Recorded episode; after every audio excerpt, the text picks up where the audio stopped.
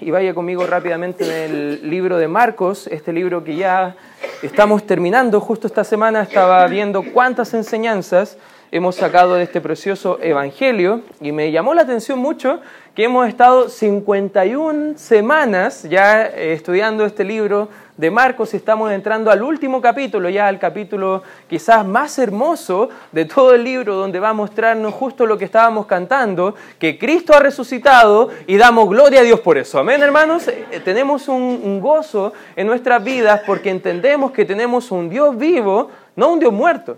¿Sabes que Mahoma todos los seguidores de Mahoma que hasta el día de hoy lo están siguiendo no tienen el privilegio que nosotros tenemos porque él murió.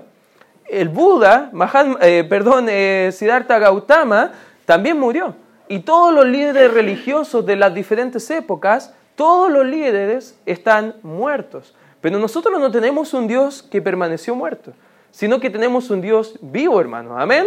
Y si tú lo entiendes, vamos a llegar al libro de Marcos después de ver todos los sufrimientos del Señor Jesucristo en la cruz que hemos estado viendo estas últimas semanas. Y vemos en el libro de Romanos, guarda tu espacio en Marcos, pero en Romanos capítulo 4, versículo 25 dice que Jesucristo fue entregado por nuestras transgresiones y resucitado, y esto me anima mucho, hermanos, para nuestra justificación. Tú y yo ahora podemos ser declarados justos delante de Dios por el hecho de la muerte, sepultura y resurrección del Señor Jesucristo. Él es un Salvador que puede salvar porque un Salvador muerto no puede salvar a nadie, pero sí un Salvador vivo. Amén, hermanos. Y eso vamos a estar estudiando el día de hoy, eh, porque la resurrección es esencial para toda nuestra fe. Vamos a, quedar, vamos a empezar donde nos quedamos la semana pasada, ahí en el capítulo 15, versículo 42, dice, cuando llegó la noche, porque era la preparación, es decir, la víspera del día de reposo, José de Arimatea, que ojo, anteriormente ya ha aparecido este personaje, y él estaba durante los procesos de los juicios del Señor Jesucristo, mirando de lejos, recuerda, él, él era miembro del Sanedrín, era miembro del concilio que llevó a muerte al Señor Jesucristo, pero hasta ese entonces él no quería involucrarse más porque estaba como en comodidad con su propia vida y él estaba sí viendo que todo lo que estaban haciendo con Jesús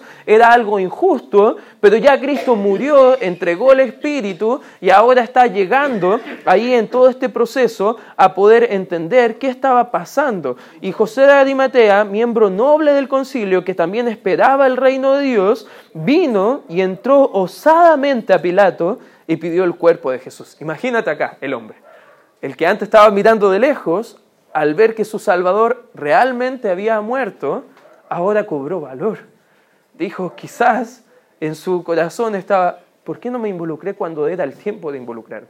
¿Por qué no hice algo cuando era tiempo de haber hecho algo? Pero ahora no quería lamentarse en el pasado, él quería hacer algo en el presente. Y fue donde Pilato. El hombre era bien valiente, no sé si tú lo entiendes, y pidió el cuerpo de Cristo. ¿Cómo lo pidió? No sé si fue con una carta formal, no sé si fue a través de un consejero, pero la Biblia no lo aclara, pero sí vemos que él osadamente, sí dice la Escritura, fue a pedir el cuerpo del Señor Jesucristo. 24, 44, perdón. Pilato se sorprendió de que ya hubiese muerto y habiendo, haciendo venir perdón, al centurión, le preguntó si ya estaba muerto. E informado por el centurión, dio el cuerpo a José. O sea, algunos que dicen, no, Cristo realmente no murió, hay algunos documentales de estos pseudo canales eh, científicos que hablan de cómo Cristo probablemente no murió, sino que llegó a un estado como de inconsciencia por algunos días, pero tú y yo hemos visto a través de estos estudios que incluso todos los órganos internos esenciales fueron atravesados, salió sangre y agua, incluso un experto en tortura y muerte, un centurión romano, le declaró muerto. Él verdaderamente estaba muerto, ¿lo entiendes hermano? Él realmente murió. Y acá nuevamente nos confirma la escritura ese hecho histórico. El, 46, el cual compró una sábana y quitándolo lo envolvió en la sábana y lo puso en un sepulcro que estaba cavado en una peña, en una piedra, e hizo rodar una piedra en la entrada del sepulcro. Y María Magdalena y María, madre de José, miraban dónde lo ponían. Cuando pasó el día de reposo, María Magdalena, María la madre de Jacobo y Salomé compraron especies aromáticas para ir a ungirle. Esta era una costumbre antigua. Recuerda que en esos tiempos no cavaban eh, tumbas como lo hacemos hoy en día, los perfumaban y hacían todo para la gente que tenía recursos. Para los pobres los tiraban fuera nomás y quizás los tiraban por ahí y los cremaban, pero e, esta era una cultura que le estaban tratando de dar un trato como él se lo merecía, un trato como a rey.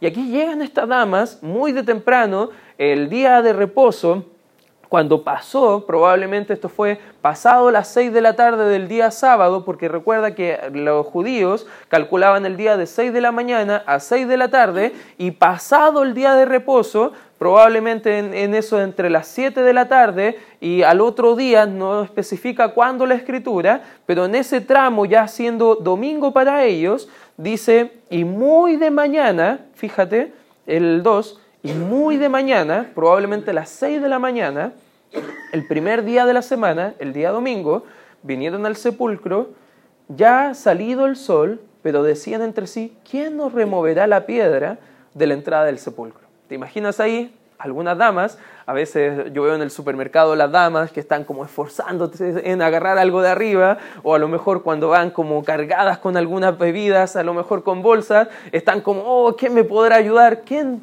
quién podrá? Y están esperando que salga el chapulín colorado por ahí para que les pueda ayudar, pero ellas pensando en una piedra. O sea, imagínate, quizá a veces nos imaginamos por, por las películas y todo que era como una roca gigante, pero no era tan gigante, pero tampoco era tan liviana, hermano. Más o menos tenían un metro sesenta y cinco de altura ese, ese agujero y lo suficientemente ancho para que una persona pudiera caer eh, más o menos inclinada para entrar hacia la tumba, pero la roca era mucho más grande que eso. O sea, si tú sabes, hermano, que a veces cuando hacíamos cosas con camotes para jugar, a veces cuando éramos más pequeños, no era tan liviano. Imagínate una piedra grande. Tres damas que no pueden a lo mejor fácilmente moverlo. Eso estaban preguntándose de camino. El 5, perdón, el 4 dice, pero cuando miraron, vieron removida la piedra, que era muy grande.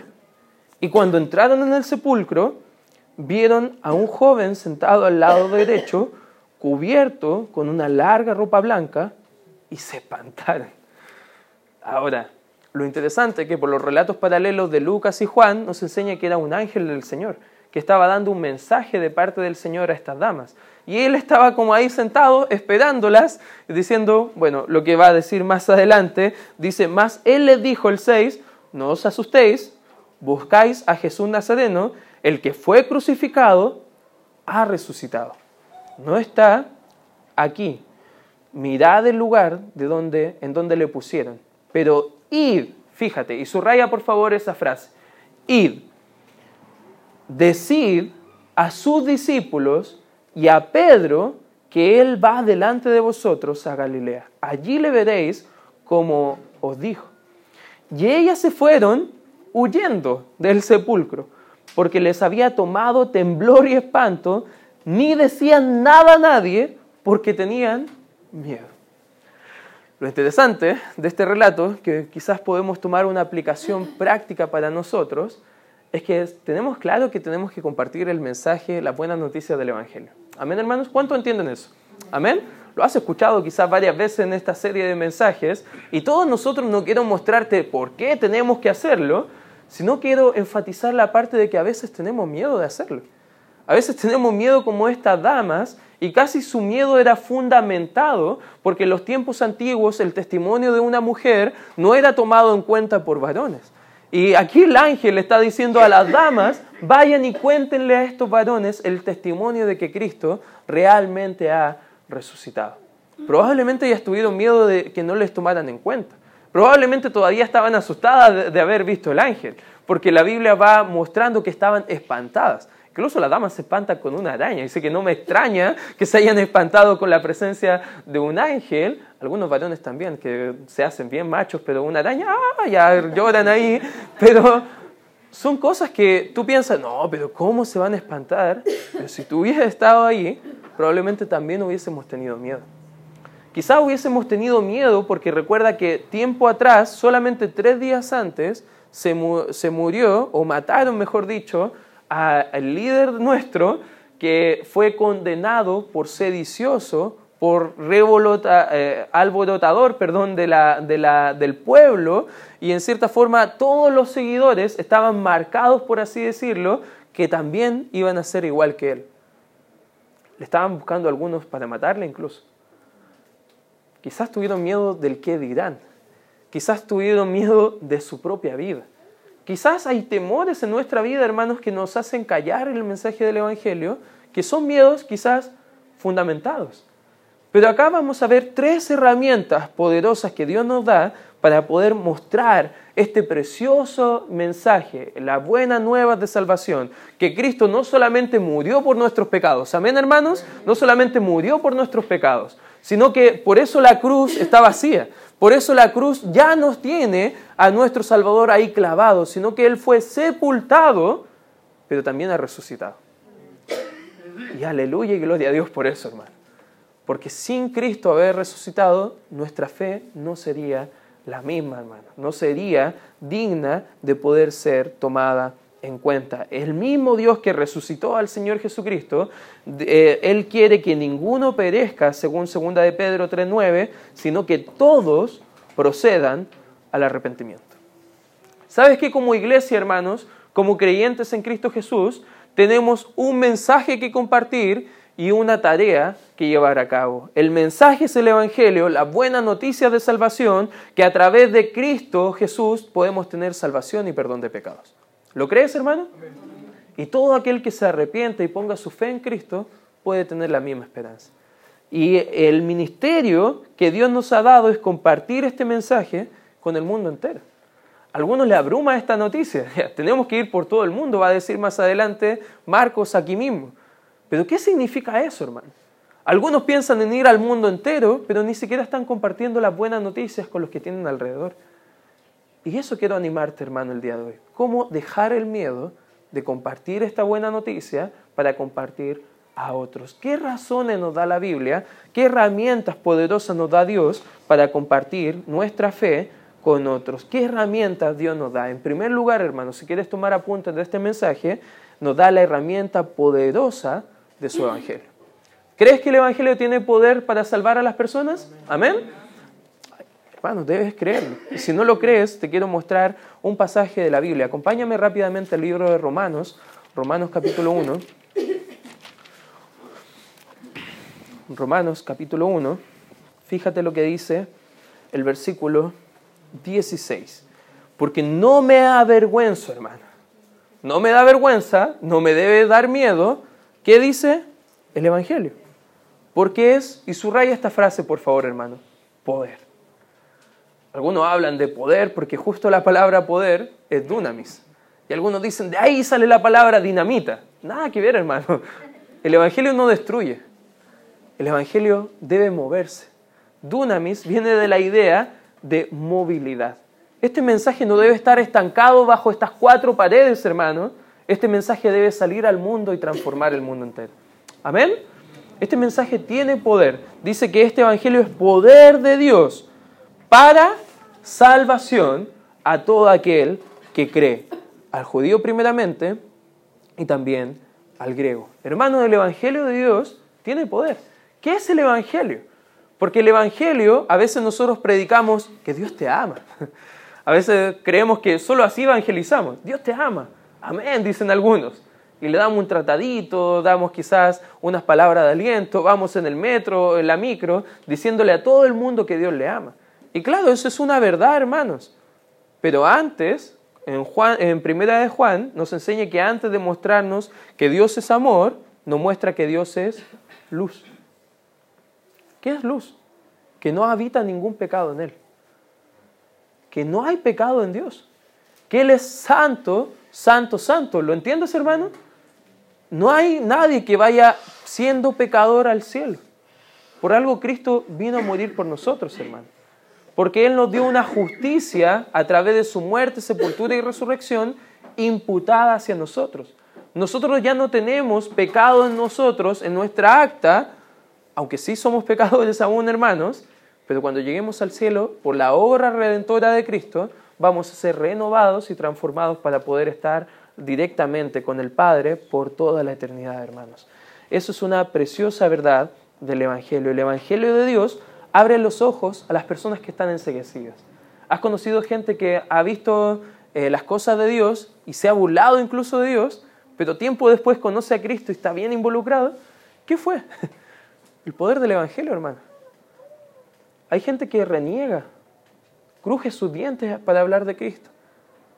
Pero cuando el poder del Evangelio llega a sus vidas, transforma radicalmente a la persona. El Evangelio de Dios rescata a los cautivos del pecado. ¿Cuántos de nosotros estamos luchando con el pecado? Amén. Hermano, estamos luchando con el pecado. Solo el poder del Evangelio puede ayudarnos a dejar de luchar con el pecado. Vamos a estar durante toda la vida en este proceso, que la Biblia llama la santificación. Pero con Dios de nuestro lado, de, nuestro, de nuestra parte, cada vez las luchas van a ser menores. Ese es el proceso que Dios quiere de nosotros. Y el mismo Evangelio de Dios también resucitó a Cristo de los muertos. Fíjate lo que dice Primera de Corintios, capítulo 15. Primera de Corintios, capítulo 15. Acá el apóstol Pablo está hablando bajo la inspiración del Espíritu Santo y dice el versículo 1, además os declaro hermanos, el, ¿qué dice? Evangelio, que os he predicado, el cual también recibisteis, en el cual también perseveráis, por el cual el Evangelio, asimismo retenéis la palabra que os he predicado, sois salvos, si no, creísteis en vano. Y aquí va a definir el Evangelio, hermano.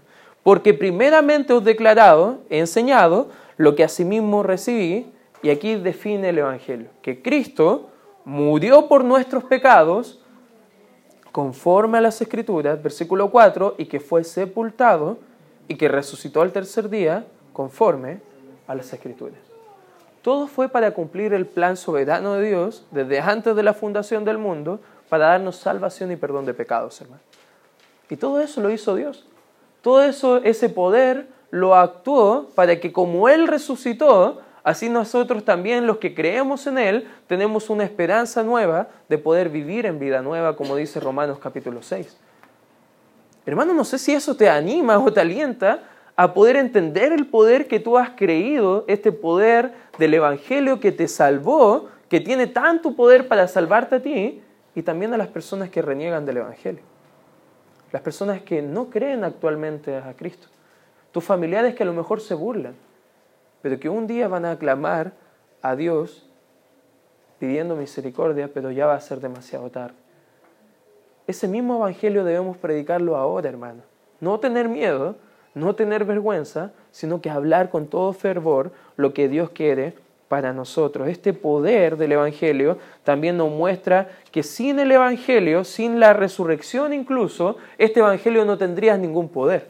Porque, ojo, Cristo pudo haber muerto como él profetizó, pero si Él no hubiese resucitado como Él lo hizo, simplemente hubiese sido igual que el resto de las personas. Fíjate lo que dice ahí mismo en 1 Corintios 15, el versículo 13. Porque si no hay resurrección de los muertos, tampoco Cristo resucitó. Hermanos, la resurrección es una doctrina fundamental que debemos creer como cristianos. ¿Crees en la resurrección? Amén. Si Cristo no resucitó, entonces no hay resurrección. Si no existe la resurrección, Cristo tampoco pudo haber resucitado. ¿Y qué dice el 14? Y si Cristo no resucitó, vana es entonces nuestra, vana es también nuestra fe. Hermanos, si creemos lo que dice el Discovery Channel, o todos estos programas pseudocientíficos que en realidad nada de ciencia tienen, y negamos la resurrección, ¿qué vamos a predicar? ¿Qué vamos a creer? ¿En quién ponemos nuestra fe? No sé si entienden lo fundamental del Evangelio, hermano. Este Evangelio es poderoso porque como el mismo poder que actuó en la resurrección de Cristo, actúa en el creyente que cree en Él, regenerándole para poder tener una nueva esperanza, una nueva vida en Cristo Jesús. Que sea el poder de Cristo y no el de nosotros que conduzca a los perdidos a los pies de Cristo. Amén, hermanos. A veces nosotros predicamos en nuestras propias fuerzas. Nos memorizamos una forma, una estructura. Y si no lo hacemos así, nos enojamos y volvemos a la misma estructura. No, hermanos. Tenemos que orar a Dios primero. Tenemos que depender de Él en cuanto a la predicación del Evangelio. Tenemos que sí estudiar la Biblia para presentar de forma clara el Evangelio, hermano. No estoy negando eso, pero estoy ah, diciéndote que cuando lo hagas, ruega al Señor que Él hable a través de ti y que no seas tú solamente tratando de alimentar tu ego buscando servir a otras personas. Porque no sirve de nada. Juan 3, acompáñame por favor ahí. Juan capítulo 3. El Evangelio de Juan capítulo 3. ¿Por qué es tan importante que entendamos este poder? Porque es asunto de eternidad, hermano. De vida o muerte eterna, lo que estamos hablando. El versículo 36 dice, el que cree en el Hijo tiene vida eterna. Pero el que rehúsa creer en el Hijo no verá la vida, sino que la, la ira de Dios está sobre él. Antes, en el 18, dice que ya estábamos todos condenados antes de conocer a Cristo. Son malas noticias eso, hermano. No sé si lo entiendes que tu familiar que no conoce a Cristo el día de hoy, si muere, iría al infierno tomando toda la ira de Dios por la eternidad. Porque la paga del pecado, Romanos 6:23 dice que es muerte. Esa es la condición, hermano. Y no podemos suavizar el mensaje. Algunos dicen, no, pero la gente se puede ofender. Hermano, toda la vida no estado ofendiendo a Cristo. Si ofende, es porque es la verdad. Y la verdad es que si la persona muere sin Cristo, va a ir al infierno. Por ende, debemos entender, no callar, sino que decir el mensaje poderoso que tenemos, que Cristo ya ha pagado el precio por ellos. Amén, hermanos. Ya ha muerto por cada una de esas personas y lo único que tienen que hacer esas personas es arrepentirse y poner su fe en Cristo Jesús. Nuestra fe está fundamentada en el hecho maravilloso de que Cristo ya nos ha dado poder para compartir este mensaje. Hechos capítulo 1, fíjate lo que dice otro texto muy conocido, Hechos capítulo 1, versículo 8, dice la escritura, pero recibiréis, ¿qué dice? Poder. Cuando haya venido sobre vosotros el Espíritu Santo y me seréis testigos, hablaréis de mí en Jerusalén en toda Judea, en Samaria y hasta dónde? Hasta lo último de la tierra. Hermanos, en este tiempo ellos estaban esperando el Espíritu Santo. Pero tú si has creído en Cristo ya tienes el Espíritu Santo. ¿Cuántos son salvos el día de hoy? ¿Me puede dar un fuerte amén? amén? Tenemos el Espíritu. Tenemos este poder para llevar a personas para los pies de Cristo. Solamente tenemos que abrir nuestra boca y compartir el poderoso Evangelio. ¿No te, ¿No te alienta esto, hermano, a poder hablar con ganas el Evangelio? Porque cuando hablamos el Evangelio, tiene el poder de Dios. Otra herramienta que Dios nos da para hablar del Evangelio no solamente el poder de Dios, pero en segundo lugar también el amor que nos muestra Dios a través del Evangelio. Juan 13, mira, acompáñame ahí por favor, en el Evangelio de Juan, capítulo 13. Juan, capítulo 13 nos muestra algo maravilloso este pasaje, versículo 35, y dice, y en esto conocerán todos que sois mis discípulos. Si tuvierais, ¿qué dice? Amor. Amor los unos con los otros. En las cartas de Pablo en Primera de Corintios va a pelear con una iglesia y confrontarles duro porque ellos sí estaban haciendo muchas cosas, pero sin amor. Hermano, no sirve de nada que tú prediques el Evangelio como, cualquier, como quizá la mejor persona en esta tierra si tú no amas al perdido. Si tú no amas a Dios y por amor a Dios y amor a esas almas estás compartiendo el Evangelio. Porque ese es el distintivo de un verdadero cristiano. La fuerza más poderosa acá en la tierra no es la gravedad, hermanos. La fuerza más poderosa es el amor de Dios que nos puede salvar y puede dar perdón al pecador que merecía el infierno. ¿Lo entiendes, hermano? Juan 3.16, eh, perdón, Juan 3.16, ¿qué dice? Lo sabemos de memoria. Porque de tal manera amó Dios al mundo. ¿Y qué hizo Dios al amar al mundo? Dio a su Hijo. Para darnos salvación y perdón de pecados, hermano. El amor de Dios es esa fuerza poderosa que nos debe animar y motivar a predicar el Evangelio. Pablo en 2 de Corintios capítulo 5 dice que el amor de Cristo nos contriñe, nos da fuerza, nos motiva, nos empuja, entendiendo que Cristo murió y resucitó por nosotros, así nosotros debemos vivir para Él. Y debemos compartir el Evangelio con otros. Incluso en el mismo capítulo 5 dice que debemos rogar al mundo, reconcíliense con Dios. Pero a veces nosotros en vez de estar rogando al mundo, reconcíliate con Dios, estamos más pendientes del partido. Estamos más pendientes del asado. Estamos más pendientes de que no hablen mal de nosotros. Hermano, eso no importa por la eternidad. El amor bíblico es un compromiso fuerte por el bienestar del otro. Hermano, ¿amas tu familia? ¿Amén? ¿Tienes familia que no conoce a Cristo? Si no les comparte el Evangelio, es sinónimo de que no le estás amando realmente. Porque estar comprometido y amar a la familia significa el bienestar de ellos. Y tú entiendes que su condición actual es ir rumbo al infierno. Eso debe motivarnos, hermanos, a no callar eso debe motivarnos a dejar la vergüenza de lado y compartir el mensaje poderoso. Existen incontables maneras en que podemos contar del amor de Dios. Existen muchas formas de evangelismo, hermano. Hay evangelismos con pinturas, hay algunos con cubos, incluso a veces los niños tienen un libro con colores que se llama libro sin palabras. Hermano, no importa la forma que tú quieras hablar del Evangelio, si tiene las verdades centrales del Evangelio, que todos somos pecadores, que la paga de nuestro pecado es muerte, que ahora actualmente si morimos sin Cristo vamos a ir por la eternidad lejos de Él, eso significa la muerte, separación, pero que Cristo ya ha pagado el precio y esas son las buenas noticias y que tú no debes hacer nada más que arrepentirte y poner tu fe. Porque el bautismo no te salva. Ir a la iglesia no te salva. Haber traído invitados a la iglesia no te salva. Lo que te salva es tu fe personal en Cristo Jesús. Amén. Y ahí mostramos el amor, hermano. Escucha a los perdidos. Pase tiempo con ellos. No anden irritando a los perdidos. A veces algunos ocupan Facebook y las redes sociales para tonteras, hermano. Debates que no tienen sentido. Mejor invite a alguien a su casa, gane la confianza y compártele el Evangelio. Eso va a repercutir por la eternidad de las personas. Amén. A veces pasan esas personas que están en la calle con un maletín, un gorrito, y andan bien vestidos de tempranito afuera, y a veces pasan y me quieren hablar de la palabra de Dios. dije, perfecto, me encanta hablar de la palabra de Dios. ¿Quiere pasar? ¿Le sirvo un juguito? Conversemos. No quiero andar mandándolo al infierno, porque entiendo que si ellos creen algo que va en contra de la Biblia, van a ir rumbo al infierno. Quiero amar a esas personas. A veces es difícil, hermano, porque te irritan.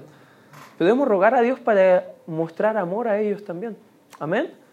Debemos rogar a Dios para mostrar una clara presentación del Evangelio, porque así muestra Dios su amor hacia las personas. Ame a los perdidos con sus palabras. Mire qué dice Proverbios 31, Proverbios capítulo 31. Porque algunos dicen, amar es no ofender. No, hermano, amar también tiene que ver con nuestras palabras.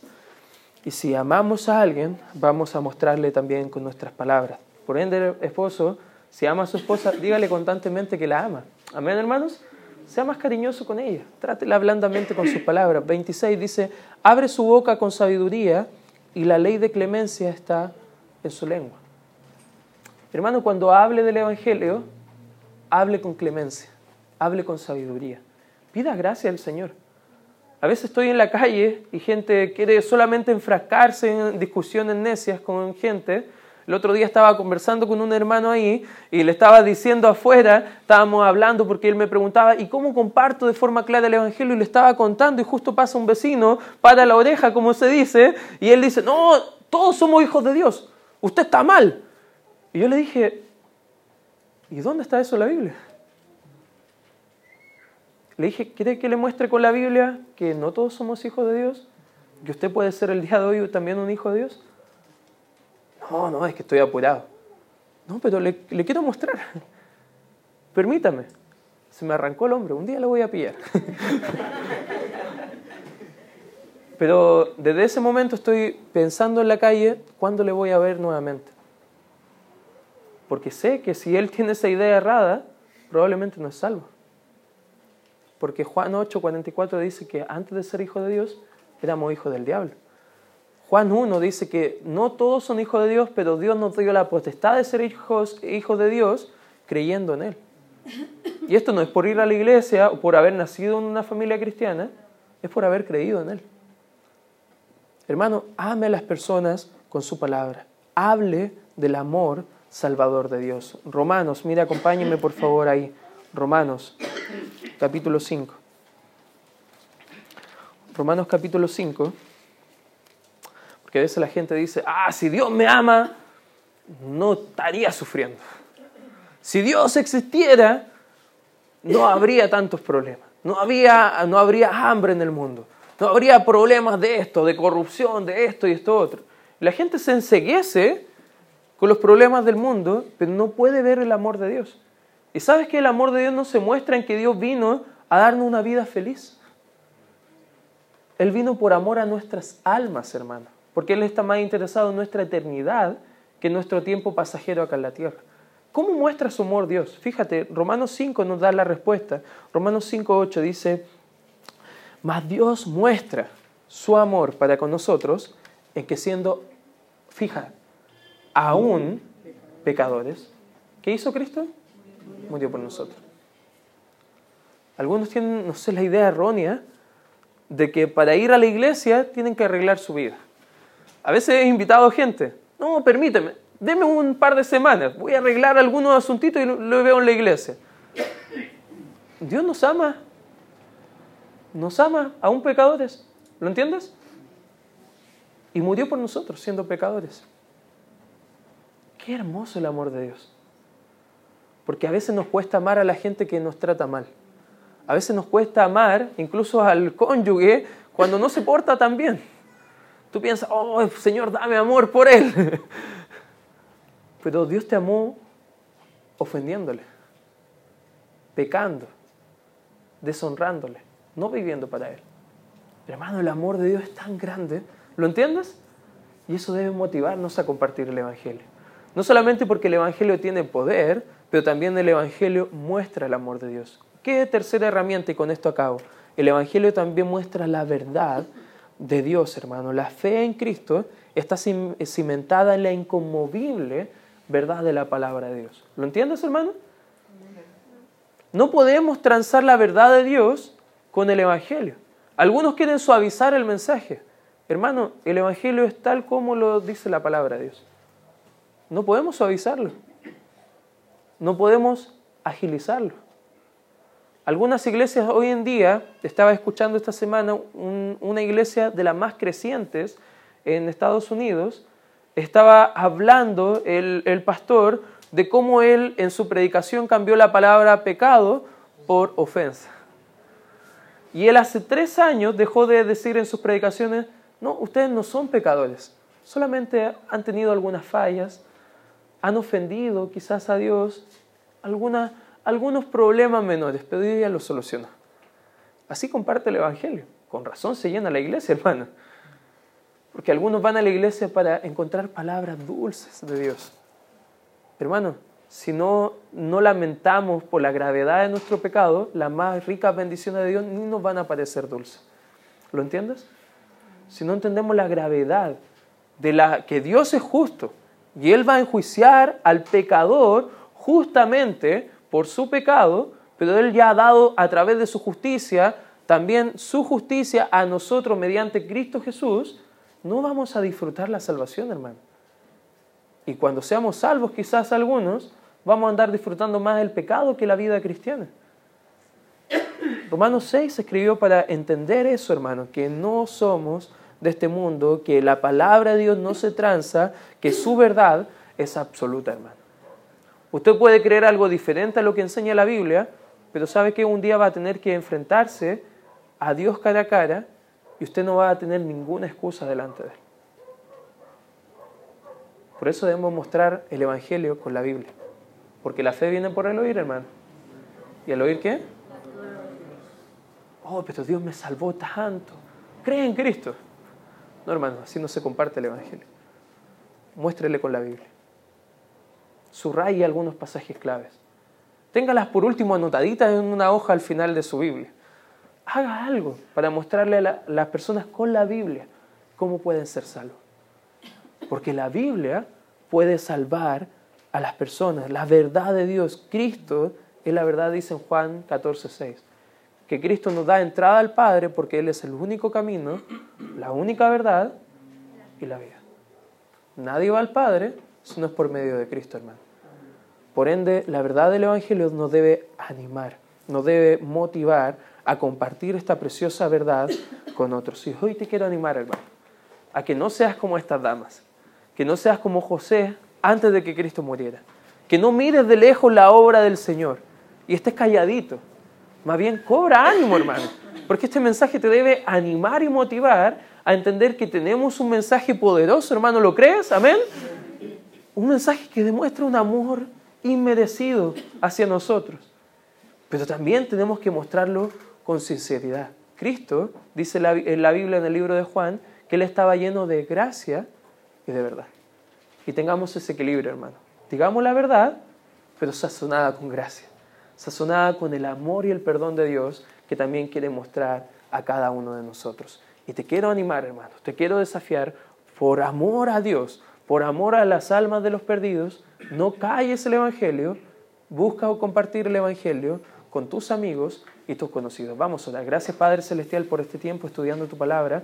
Te ruego Señor y te pido que nos ayudes a poder entender este precioso mensaje y poder compartirlo con otros. Gracias Señor por este tiempo estudiando tu palabra. En el nombre de Cristo Jesús oramos y pedimos tu bendición.